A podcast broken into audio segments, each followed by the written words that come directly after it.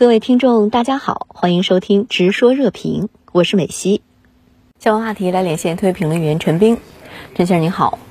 七大工业国无端指责中方完善香港选举制度是侵蚀民主，美西方鼓噪不断，您对此如何看？美西你好，中国国务院港澳办、外交部驻港公署和驻英大使馆呢，已经对此作出回应，认为呢，七国集团的某些政客是混淆是非、颠倒黑白。无理的抹黑攻击中方，粗暴干涉中国内政。不过呢，透过外交上的冲枪实践，我们需要呢走进现实，走进香港，与其他的国家发生的同类事件进行比较以后，也许呢就会更清楚的这个了解中国的良苦用心，知道中国呢是如何在香港推动民主进步，如何为香港民众的福祉而着想。如果追溯到源头啊，这个香港发生的战中暴力行动。那么到修理风波中的街头黑暴，那么再到非法的三十五家初选，都有西方的影子。而且呢，香港的暴力活动不是反对资本家或者是反对种族歧视，而是明显的走向政变的歧路。外交部驻港公署说呀，这个完善香港选举制度是夺权与反夺权、颠覆与反颠覆、渗透与反渗透的较量，可以说呢是点到了穴位，指出了关键。二零一四年香港的战中行动。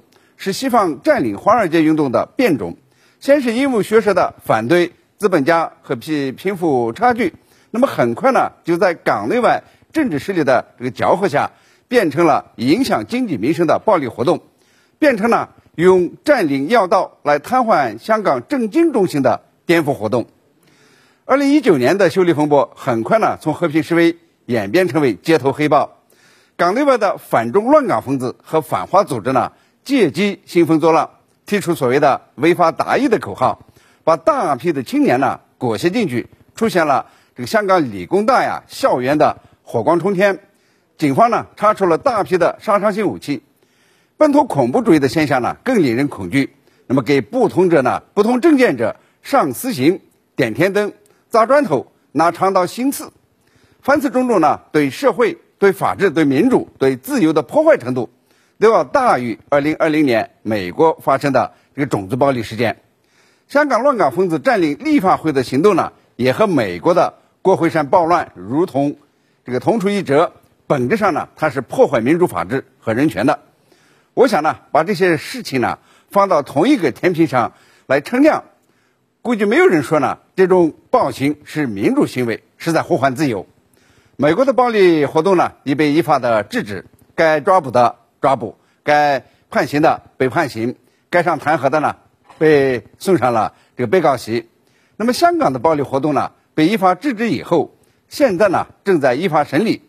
但是呢有所不同的是，香港出现的选举制度漏洞是昭然可见。那么一些乱港分子利用选举漏洞来夺取管制权，他的目的呢是要搞乱香港、南朝香港，危害国家的安全。因此呀，这个中国呢通过完善。选举制度来补上漏洞，以便呢维持一国两制原则，维护香港社会稳定和宪政秩序。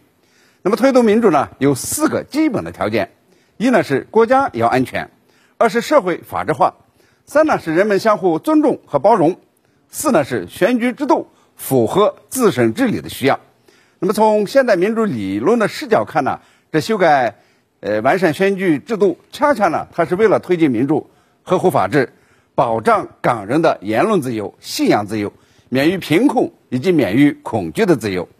我想呢，没有一个香港人再愿意回到近几年的乱局之中。而完善选举制度呢，恰恰就是堵上了再次发生暴乱的后门。美国除对香港问题说三道四之外，又把华为等五家中国企业列入所谓国家威胁黑名单。那您是如何来看中美关系走势？对于下周在阿拉斯加举行的战略对话，又如何前瞻呢？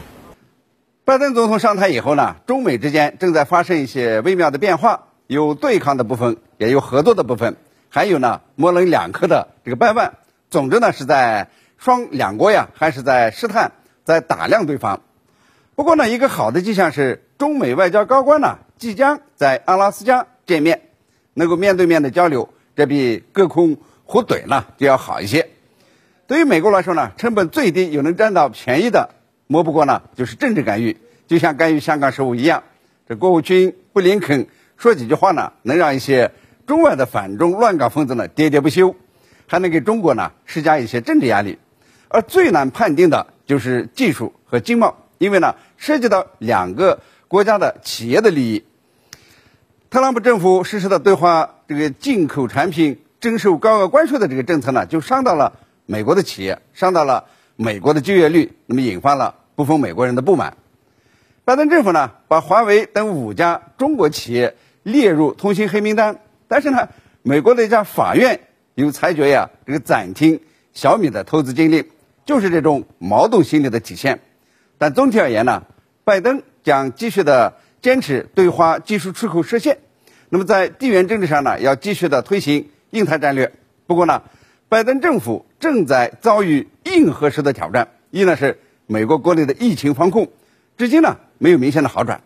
二是1.9万亿这个经济纾困计划呢实施以后，需要赚到钱才能补上财政赤字，否则呢这经济就麻烦了。那么从哪儿能赚到钱呢？这当然是经济发展好的地方。中国、欧盟、东北亚、东南亚都是美国的优先地区。好了，当经济这一最重要的选项摆在拜登政府的桌面上的时候，他该知道呢如何面对中国。如何与中国打交道？我想呢，这个中美官员呢在阿拉斯加会晤以后，我们呢会得到一些有关中美关系发展走势的线索。我个人呢对中美关系的看法是非敌非友，有些事情上呢恐怕呀是不得不合作。好的，谢谢陈先生的分析。